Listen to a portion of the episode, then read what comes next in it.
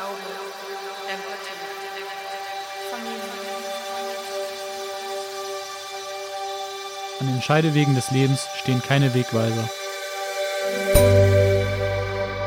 Mit diesem Zitat von Charlie Chaplin möchten wir euch herzlich willkommen heißen zur neuen Folge des Wieso Wir Podcasts.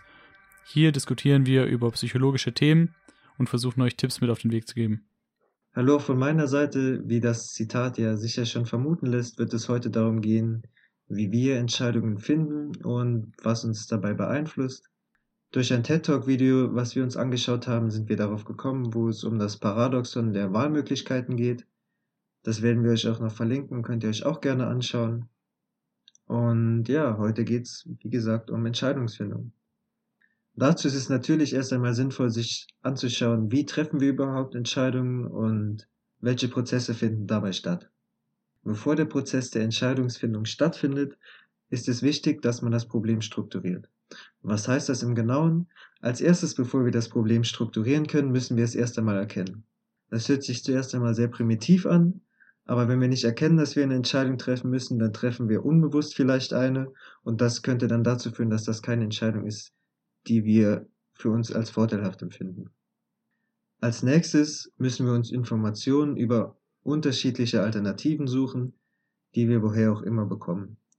Das kann zum Beispiel sein, dass ihr mit Verwandten, mit Freunden oder einfach selber nachdenkt und euch überlegt, okay, was kann ich denn noch alles machen? Anschließend spekuliere ich dann, welche zukünftigen Umstände entstehen könnten, je nachdem, welche Alternative ich treffe. Die möglichen Ergebnisse, die je nachdem, welche Entscheidung ich treffe, dann auftreten können, sind natürlich auch abhängig von den vorherrschenden Umständen und sollten in die Entscheidungsfindung mit aufgenommen werden.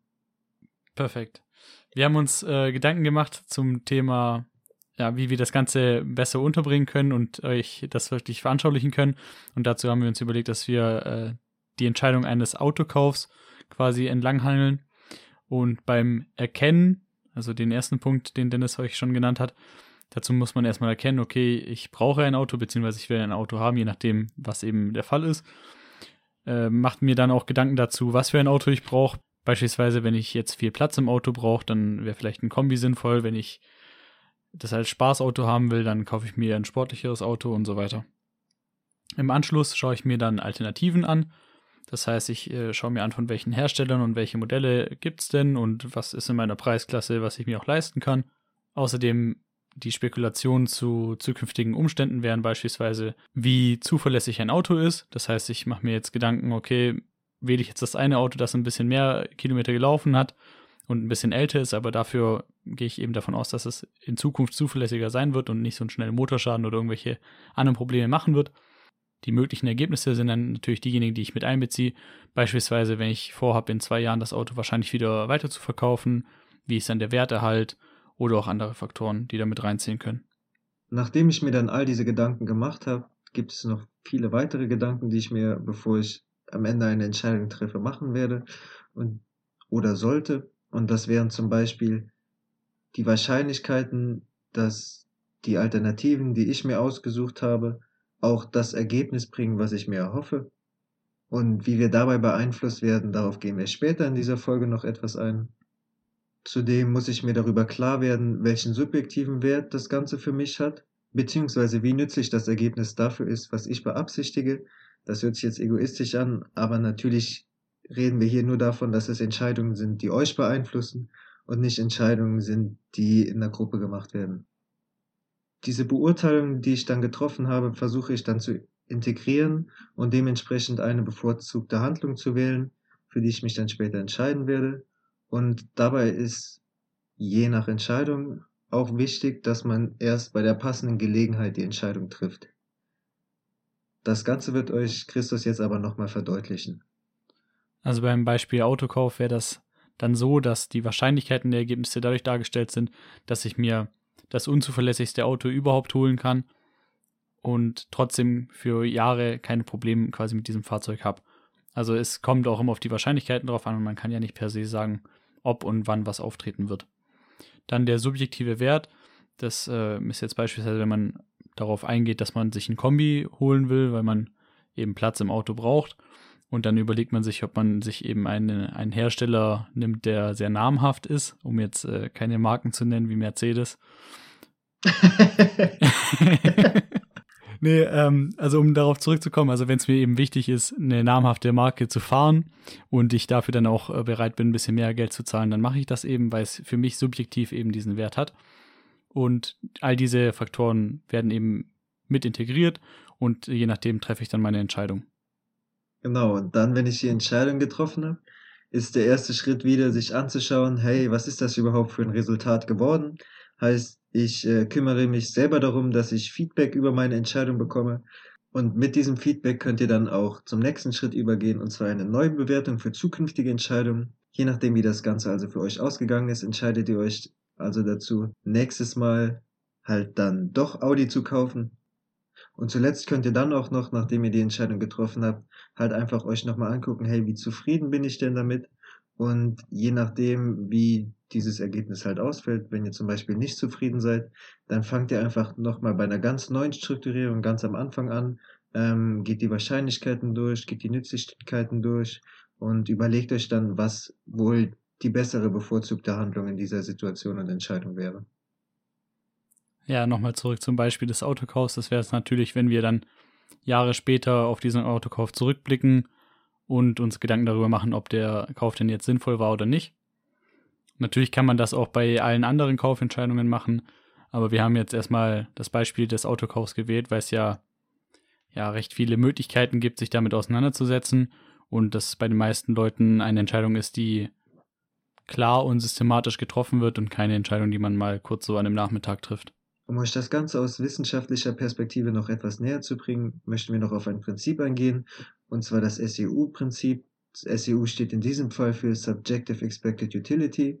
Auf Deutsch übersetzt heißt das die subjektiv erwartete Nützlichkeit, die für jede Alternative dann getroffen wird. Und das ist eine komplizierte Formel, auf die wir jetzt nicht genauer eingehen werden, läuft aber darauf hinaus, dass der Entscheidende die Alternative wählt, die den höchsten erwarteten Nutzen mit sich bringt. Wie das Prinzip schon sagt, wird hier von einem subjektiv erwarteten Nutzen geredet. Warum das Ganze subjektiv ist, ist einfach der Tatsache geschuldet, dass jeder Mensch voreingenommen ist. Und deshalb ist die Nützlichkeitsmaximierung oft für andere Personen nicht erkennbar, weil sie halt subjektiv erwartet einen anderen Nutzen für am besten gehalten hätten. So, und für diesen Punkt habe ich mir ein besonderes Beispiel ausgedacht, und zwar den des Autokaufs. Kreativ. Ja, und zwar, wenn man jetzt zurück auf das Beispiel geht, dann kann man sich nochmal die Gedanken machen, okay, ich brauche Platz im Auto, heißt, ich hole mir ein Kombi. Jetzt keine Werbung für Kombis, sondern Werbung für Mercedes, wie wir ja schon wissen. Und äh, ich hole mir dann eventuell diesen Mercedes, weil ich nicht nur Platz im Auto brauche, sondern auch noch meinen Nachbarn beeindrucken will oder Frauen beeindrucken will oder was auch immer. Und mir eben erhofft, dass äh, durch diesen Status, den ich mir da kaufe, dass ich eben meinen subjektiven Nutzen eben dadurch auch äh, gewährleistet habe. Um ein bisschen mehr auf die Theorie einzugehen und von dem Beispiel des Autos wegzukommen, möchte ich euch das äh, sozial-psychologische Paradigma näher bringen, also das, die Denkweise quasi, wie man, wie man an die Sache rangeht. Und zwar geht man davon aus, dass äh, Verhalten immer durch Entscheidungen zustande kommt, ob man eben handeln soll oder nicht. Außerdem beinhaltet diese Entscheidung immer die eigene Intention bzw. die Absicht, die ich dahinter habe Heißt also, ähm, was ist mein inneres Ziel oder was will ich erreichen mit dieser Entscheidung, die ich eben treffen werde? Und je stärker diese Intention ist, das heißt, je mehr ich eine Sache will, desto eher sind wir auch bereit, eben eine Handlung dann auszuführen. Also, dass wir uns wirklich für eine Sache entscheiden, sei es jetzt eben ein Produkt zu kaufen. Wir können ja auch einfach mal ein anderes Beispiel bringen. Es muss ja nicht immer nur ums Kaufen gehen. Zum Beispiel aber auch, äh, gehe ich heute ins Training oder nicht? Ja.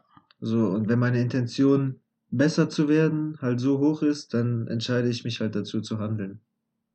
Ja, klar, ist auch ein gutes Beispiel. Ansonsten, was eben auch noch äh, dem Ganzen so ein bisschen unterliegt, ist die Einstellung per se, die ich als Mensch habe und was ich eben erwarte. Dies erklärt auch die Absicht, die ich eben habe. Und äh, Einstellungen, das ist eben so zu verstehen, dass es Tendenzen sind, dass äh, mir ein gewisses Objekt oder eine gewisse Wahlmöglichkeit eben gefällt oder nicht.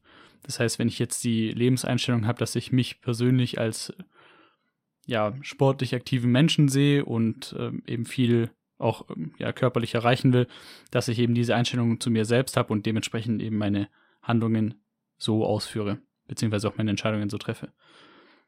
Was außerdem mitschwingt, ist immer die Überzeugung, die ich über ein bestimmtes Objekt oder eben über eine Wahlmöglichkeit, die ich treffe oder eben nicht treffe, habe. Das Fundament dieser Einstellung ist halt immer die Erwartung, die ich an das Ganze habe.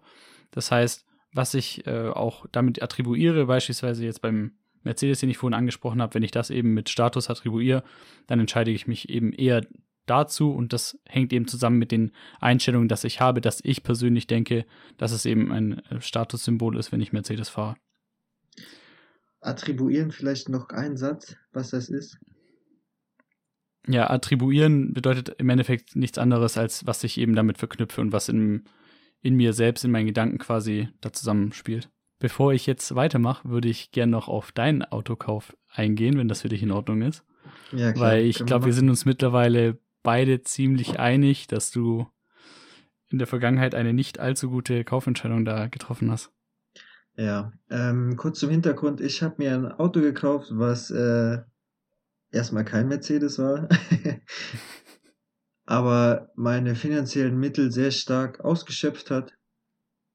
So, da sieht man halt wieder der subjektive erwartete Nutzen war, ich wollte halt einfach ein sportliches Auto und auch ein Auto, was mir einen gewissen Komfort bietet, weil ich halt längere Fahrten damit gemacht habe und habe dann im Nachhinein festgestellt, dass es mir nicht wert ist, so viel meiner finanziellen Mittel in ein Auto zu stecken, wo ich dann an anderen Sachen halt einfach zurückstecken muss. Und äh, ja, ich bin froh, dass ich die Erfahrung gemacht habe und es hat auch richtig Spaß gemacht, das Auto zu fahren. äh, ohne Frage. Aber es war für mich auch super, diese Erfahrung zu machen, weil ich jetzt, äh, mein nächstes Auto ist halt komplett auf Nützlichkeit ausgelegt. So. Okay. Ja, da bin ich mir sicher. Dann, dann ist ja gut.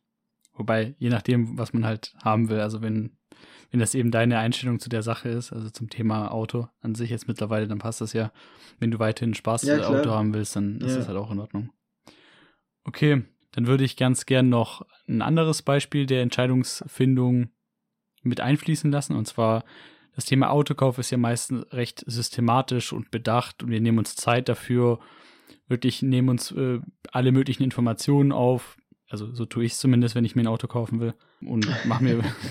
ich weiß ja nicht, wie, wie die Leute da draußen so ticken und ob die wirklich einfach irgendwo hingehen und sich denken, oh, das sieht gut aus und kaufe ich mir direkt. Äh, wenn, dann freut mich für euch, läuft bei euch. nee, aber im Normalfall ist es ja so, dass ich wirklich systematisch an die Sache rangehe und auch analysiere, was so Vor- und Nachteile der gewissen äh, Fahrzeuge dann ist. Was aber andererseits auch oft im Alltag vorkommt, ist, dass wir automatische Entscheidungen treffen und wirklich gar nicht so bewusst sind, was wir da wirklich für Entscheidungen treffen, sondern einfach recht intuitiv und schnell einfach uns für eine Sache entscheiden. Ich weiß nicht, ob du da ein Beispiel zu hast oder so, was dir jetzt gerade einfällt, was jetzt so eine alltägliche Situation wäre. Ich denke, ein Beispiel, was das halt super darstellt, ist einfach, wenn ich zum Beispiel im Supermarkt bin und äh, ich will mir irgendeinen Saft kaufen ja, okay. So, ich sehe die ganzen Säfte und äh, habe auch schon meine Erfahrungen gemacht. Ich habe die irgendwie auch in Kategorien eingeteilt. Ähm, der eine sieht schöner aus noch als der andere und keine Ahnung, vielleicht ist da noch äh, ein halber Liter mehr drin oder sowas und dann hole ich den halt einfach flott mit. So, und ich werde natürlich jetzt nicht daran gehen und auf die erste Art und Weise, ähm, wie von dir beschrieben, okay, dieser Saft hat die und die Vorteile, ähm, mhm hat die und die Nährwerte, wird von der und der Firma, die machen das und das für die Umwelt oder halt auch nicht. Also kann man natürlich schon ja. machen, aber ich denke mal, kann man machen, aber ähm, ich denke, das ist schon eher ein Beispiel, wo man äh, intuitiv handelt ja. und im sogenannten, ja, was heißt sogenannten, aber in einem, ich nenne es einfach mal so Standardmodus unterwegs ist und halt einfach aus dem Bauch raus heran, aus dem Bauch heraus handelt. Mhm. Ähm, wo ich auch noch anfügen möchte, dass ich generell aber oft auch äh, ein Fan von Bauchentscheidungen bin, wenn es einem sehr schwer fällt, eine Entscheidung zu treffen. Okay. Ja. So, ich meine, nicht unbedingt jetzt äh, beim Autokauf, aber es gibt ja viele andere Situationen. Äh, zum Beispiel, was weiß ich, gehe ich auf die Party oder nicht? Und da ist meistens das Bauchgefühl dann das Gefühl, was dir im Nachhinein auch das Gefühl gibt, dass du die richtige Entscheidung getroffen hast. Okay. Glaubst du nicht, dass du dich dir das dann selbst eher einredest, dass wenn du beispielsweise unentschlossen warst und dein Bauchgefühl dir gesagt hat, ähm, ja, dann geh mal lieber nicht auf die Party und dann gehst du trotzdem hin und dann wird es nicht gut, dass du dir dann eben einredest, ja, das war ja klar. Also glaubst du nicht, dass du da vielleicht voreingenommen auf die Party gehst und eben dadurch dieses negative Erlebnis an dich ziehst? Äh, ich weiß, worauf du hinaus willst, aber weil ich eh immer positiv denke, würde ich sowieso nichts Ah, Negatives klar. anziehen. Ja, klar. Nein, Spaß. ähm, ich muss aber jetzt auch sagen, äh, ich weiß auch gerade nicht, wann ich das letzte Mal eine Entscheidung hatte, die jetzt wichtiger ist, ähm, und wo ich mir auch wochenlang den Kopf drüber zerbrochen habe und dann gesagt habe, okay, mein Bauch sagt eigentlich das und ich bin trotz, was weiß ich, der, äh, der ganzen Informationen, die ich gesammelt habe, etc., immer noch der Meinung, oder nicht immer noch der Meinung, aber unentschlossen, dass ich dann halt einfach nach dem Bauch entscheide. Okay. Oder aus dem Bauch heraus. Bist du an sich eher entscheidungsfreudig oder fällt es dir schon auch manchmal schwer, dann solche Entscheidungen zu treffen? Und hast dann eben das oh, als letzte manche Instanz? Entscheidungen fallen mir sehr schwer. Okay. Total, total simple Entscheidung, aber. Okay. Ja, weil tatsächlich kenne ich das jetzt nicht so, was du also was du jetzt so beschrieben hast. Dieses äh, klassische, okay, ich hole mir erstmal Informationen, wenn ich dann quasi noch keine, auf kein Ergebnis komme, dann entscheide ich intuitiv, weil ich schon recht entscheidungsfreudig bin, würde ich sagen. Und meistens ähm, Ja. sich dann allein schon durch die Informationen dann abgrenzt. Und wenn ta tatsächlich es so 50-50 steht und ich mich nicht wirklich entscheiden kann, dann habe ich eher das Gefühl, dass ich nicht wirklich auf mein Bauchgefühl höre. Oder vielleicht tue ich es doch und mm, check's halt nicht. Aber ich habe eher das Gefühl, dass ich dann halt einfach den Zufall wähle, weil es so ein bisschen meine Philosophie ist, so nach dem Motto, ja, wenn es sowieso gleich ist, dann wird es halt Glück oder Pech sein, ob jetzt deine Entscheidung richtig oder falsch ist. Ja. Kann ich dir natürlich auch nicht sagen. Äh, aber ich denke, das verdeutlicht gerade ganz gut, dass auch wenn wir jetzt möglicherweise da äh, unterschiedlich sind, äh, man mit beiden sehr gut durchs Leben kommen kann. ja. Ja, klar. Man muss halt nur gut damit umgehen und seine Entscheidungen trotzdem weise fällen, wenn man denn genug Informationen dazu hat. Gut, dann, was kann das Ganze denn verzerren? Also was kann diese Rationalität, von der wir jetzt die ganze Zeit sprechen und dieses systematisch an eine Entscheidung rangehen und dann eben die Wahl so treffen, was eben am schlauesten wäre, was kann eben zur Verzerrung führen? Das äh, ist der sogenannte Motivational Bias, also die Verzerrung durch eine gewisse Motivation, sei es jetzt, dass ich protzen will oder einfach ein sportliches Auto haben will oder so, dann, das hat dich ja auch in dem Moment dann dazu getrieben, dass du eben davon abgesehen hast, ja. ein Auto zu kaufen, was eben eher nützlich ist, weil du es auch wirklich für lange Fahrten brauchst. Und genau, das sind eben Präferenzen und Bedürfnisse, Wünsche, die man hat, die eben dazu führen, dass wir diese Informationen, die wir eigentlich aufgenommen haben und eigentlich auch schon verarbeitet haben, dann gar nicht mehr so richtig wahrnehmen und die außer Acht lassen und trotzdem einfach emotional handeln und uns für die andere Sache entscheiden, die eigentlich jetzt nicht wirklich angebracht wäre. Das soll jetzt gar nicht werten klingen, es ist auch absolut in Ordnung, ab und zu solche Entscheidungen zu treffen und wirklich zu wissen, okay, das war einfach eine emotionale Entscheidung. Nur man soll sich dann im Nachhinein eben nicht darüber beschweren, dass nicht der beste Output bei rausgekommen ist, wenn man denn wirklich nach Emotionen gegangen ist. ja. Diese, diese Motivationen, die wir haben, können nie komplett logisch analysiert und erklärt werden. Das muss uns eben auch bewusst sein. Das heißt, selbst wenn wir wissen, okay, ich brauche eigentlich ein Auto mit viel Platz, äh, muss viele Kilometer fahren, soll komfortabel sein und so weiter, dann kaufe ich mir aber ein sportliches Auto, weil ich eben auch ein sportliches Auto haben will, dann ist es halt immer schwierig zu sagen, zu welchem Grad dieser Wille denn mich wirklich dazu bewegt hat, die andere Entscheidungen zu treffen. Verstehst du, worauf ich hinaus will? Also, dass, dass es eben Ja, nicht irgendwie ja. mit Zahlen fest, festzumachen ist, wie sehr jetzt Ich wirklich bin mir die verschiedenen. ein Beispiel am überlegen. Ja. Sorry. Ich will mir gerade ein Beispiel überlegen, an dem man das gut äh, erklären könnte. Fällt dir eine Situation ein, in der du oder vielleicht auch ein Bekannter, ein Freund von dir dich für sich für etwas entschieden hat, wo du oder andere Personen wussten, dass das viel unwahrscheinlicher ist, aber dadurch, dass man sich das mehr gewünscht hat, war man trotzdem dafür? Ja, nicht direkt jetzt mit dem Beispiel, dass ich. Oh, also ich nicht mit, mit, nicht mit diesem Gewinnpotenzial beziehungsweise besserer Ausgang, aber die Situation, die mir jetzt gerade in den Kopf kommt, die hatte ich ja, glaube ich, auch schon mal gesagt, äh, die Situation mit meiner mündlichen Prüfung, dass ich die abgebrochen habe. Die hatte ich ja, glaube ich, auch schon hier im Podcast mal erklärt, oder? Dass ich einfach meine mündliche Prüfung abgebrochen habe. Ja, Und das war halt auch so eine Ja. klassische Entscheidung, wo ich wusste, rein logisch macht es absolut gar keinen Sinn, das jetzt abzubrechen und dafür einfach eine äh, komplett schlechte Note zu bekommen. Aber emotional war ich da einfach äh, so drin und so sehr davon überzeugt, dass ich das jetzt einfach so machen will, dass ich es einfach durchgezogen habe. ja. Ja, ne, das passt gut. Das Beispiel, was mir in den Kopf kam, äh, ist aus dem Basketball. Und zwar, wenn man zum Beispiel, äh, sagen wir mal, es steht Gleichstand, was weiß ich, vier Sekunden auf der Uhr. Man hat halt selber den Ball und das erwünschte Ereignis ist halt, hey, wenn ich den jetzt reinmache, so, dann bin ich der Held vom Spiel sozusagen.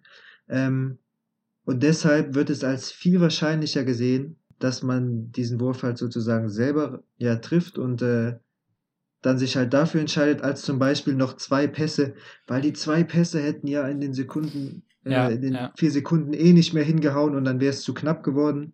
Ähm, wenn aber das dann der Zuschauer betrachtet oder der Trainer von außen, der sagt, hey, da waren zwei Leute frei, das wäre viel schlauer gewesen. Ja, Das wäre vielleicht ein Beispiel, wo man sich dann von dem erwünschten Ereignis einfach hat leiten lassen und äh, nicht die logische Entscheidung getroffen hat. ja einfach so die äh, Wahrnehmungsverzerrung bezüglich der positiven Benefits, die eben auftreten können und der negativen Ja. Risiken, dass sich das einfach komplett verzerrt. Übrigens auch Genau. mit Thema in meiner Masterarbeit. Ähm, also wird vielleicht irgendwann noch ein bisschen weiter aufkommen, falls wir das in irgendeiner Art und Weise auch mal aufbringen wollen. Ist das jetzt doch Thema? Ich dachte, dein Thema wäre ein anderes. Nee, nee, das ist, äh, das ist ein Thema von meiner Masterarbeit tatsächlich, Okay. ja. Aber das ist jetzt, äh, passt jetzt erstmal hier nicht rein, weil das dann den Rahmen sprengen würde. Das können wir dann eventuell mal in einer anderen Folge irgendwann mal besprechen, wenn es denn soweit ist. Ja, genau. Gucken wir dann, wann es reinpasst und äh, entweder erfahren wir es dann alle öffentlich in vier Monaten oder äh, nicht. Perfekt. Oder wir reden so mal drüber. Dann würde ich jetzt gern noch ein paar weitere Punkte nennen, die unsere Entscheidungsfindung beeinflussen. Einerseits ist das das Gefühl der Kontrolle, welches sich dann oft auch im Bezug auf Ergebnisse einer Entscheidung widerspiegelt, dass wir diese einfach kontrollieren wollen. Denn wenn wir das Gefühl haben, dass wir eine Kontrolle darüber haben, dann verringert das unser empfundenes Unwohlsein in stressigen Ereignissen.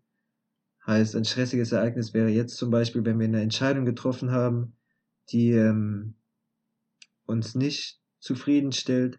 Ich habe also Grapefruitsaft gekauft, gekauft anstatt Multi. Und zudem ist es auch so, dass wir, wir und zudem ist es auch so, dass wenn wir das Gefühl haben, keine Kontrolle zu haben, das unserer mentalen Gesundheit schadet. Es gibt dann gewisse Überzeugungen, die dieses Bedürfnis nach der Kontrolle bedienen, welches zum Beispiel der gerechte Weltglaube wäre, nachdem der Grundsatz ist, dass jeder Mensch das verdient, was er erfahren hat oder halt auch nicht. Ähm, ein anderer wäre der Glaube an die Vermeidbarkeit von äh, körperlichen Schäden an der eigenen Person. Heißt, ich könnte zum Beispiel meine körperlichen Schäden selber vermeiden, indem ich äh, mein eigenes Verhalten ändere. Wenn ich also Opfer körperlicher Schäden, zum Beispiel beim Autounfall geworden bin, dann sage ich, das war nur, weil ich hier gerade am Radio umgespielt habe, obwohl in Wirklichkeit mir einfach einer hinten drauf gefahren ist und ich gar Mhm. nichts dafür kann. Ja.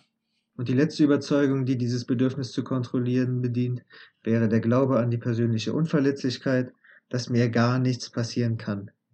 Und wenn ich diesen Glauben habe, dann habe ich auch das Gefühl, dass ich ja eh alles machen kann und trotzdem die Kontrolle darüber habe, ob mir etwas passiert oder nicht. Und zuletzt gibt es dann noch das Bedürfnis der Kontinuität. Und zwar wurde da in einer Studie herausgestellt, dass unter genau definierten Umständen Menschen dazu tendieren, Rückschlüsse zu ziehen, die mit den bestehenden Einstellungen oder mit dem vorherigen Verhalten übereinstimmen. Sprich, ich treffe kontinuierlich dieselben Entscheidungen unter den gleichen Umständen, weil ich einfach nicht will, dass sich viel verändert oder ich Angst habe vor Neuem oder ähnliches. Dann möchte ich euch nochmal kurz darauf hinweisen, was ihr aus diesem, aus dieser wunderbaren Folge mitnehmen könnt. Hoffentlich diesmal mit besserem Ton. Gut, dass wir das erst jetzt ansprechen. Ja, ja genau. Also da wollen wir echt nochmal kurz was, oder ich würde Ja. da gerne nochmal was zu sagen.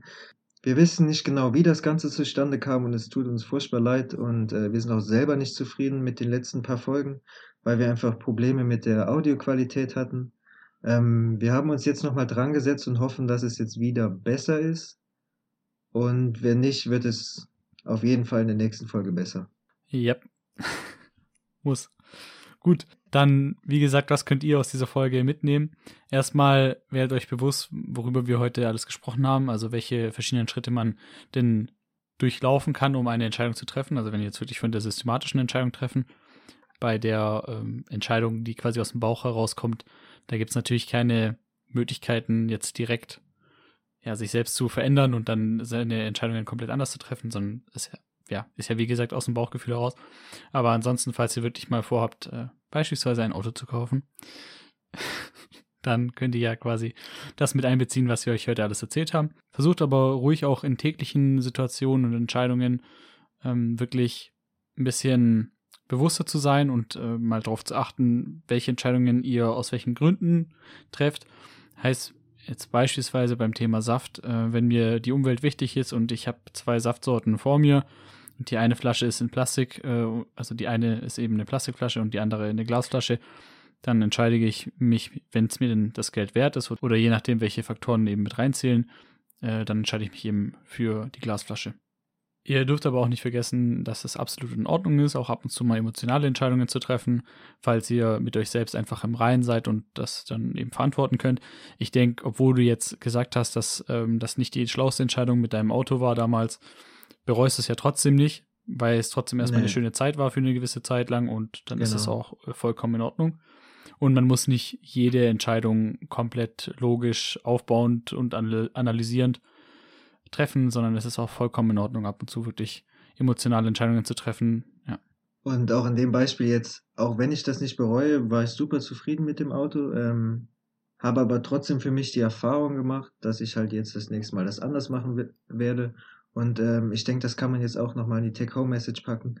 Auch wenn ihr eine Entscheidung trefft, die euch vielleicht von der einen oder anderen Sichtweise halt wirklich als unvorteilhaft vorkommt, dann zieht einfach das daraus, wie schon in der Selbstakzeptanzfolge angesprochen, dass ihr einen Fehler in Anführungszeichen gemacht habt und dann daraus was Neues gelernt habt, was ihr ab jetzt anwenden könnt. daraus könnt ihr dann auch einen Nutzen ziehen. Außerdem, was nochmal so ein bisschen anknüpft auf das Video, durch das ähm, ja quasi diese ganze Folge entstanden ist, lasst euch nicht überfluten von den ganzen Informationen, die ihr gerade in der heutigen Zeit bekommen könnt. Wir haben immer mehr Auswahlmöglichkeiten, sei es jetzt beruflich, bei irgendwelchen Kaufentscheidungen, bei den Entscheidungen, wie ich mich zu verhalten habe und wie ich mit meinen Mitmenschen umgehen will. Lasst euch da nicht komplett überfluten, wie gesagt, von diesen Informationen. Manchmal ist es auch ganz gut, sich selbst so zu begrenzen, dass man eben nicht 100 verschiedene Wahlmöglichkeiten hat, sondern aus den wenigen, die man sich selbst quasi vorgibt, dann eben die Entscheidung zu treffen, die für einen selbst am besten ist. Weil gerade dann, wenn wir sehr viele Auswahlmöglichkeiten haben, fällt es uns äh, besonders schwer, Entscheidungen zu treffen und im Nachhinein auch nicht zu bereuen, falls wir nicht die optimale Entscheidung getroffen haben. Hier würde ich euch nochmal empfehlen, falls euch das Thema insgesamt interessiert, euch wie gesagt auf TED Talk ähm, das Video anzuschauen. Ist äh, auf Englisch, heißt äh, The Paradoxon of, ähm, of Choices war es, glaube ich Ja, genau. direkt, ja. Einfach, einfach übersetzt, genau. Ja, ansonsten, falls du jetzt nichts mehr hast, würde ich ganz gern noch den Abschied machen. Mein Bauchgefühl sagt, dass das so passend ist. Perfekt. Dann hast du ja die gute Entscheidung getroffen. Dann bedanke ich mich bei euch fürs Zuhören, auch äh, fürs Feedback, das wir bisher erhalten haben. Vielen Dank dafür. Falls weiterhin Feedback, Fragen oder Themenvorschläge bei euch vorhanden sind, dann könnt ihr uns gerne kontaktieren auf Facebook und Instagram unter Wieso Wir, alles zusammen und klein. Ansonsten wünsche ich euch ja einen schönen Frühlingsanfang, je nachdem, wann ihr die Folge hört. Aber ich habe langsam das Gefühl, dass es ein bisschen wärmer wird, was mich erfreut. Und ja, ich wünsche euch schöne zwei Wochen. Bis zur nächsten Folge. Bis dann.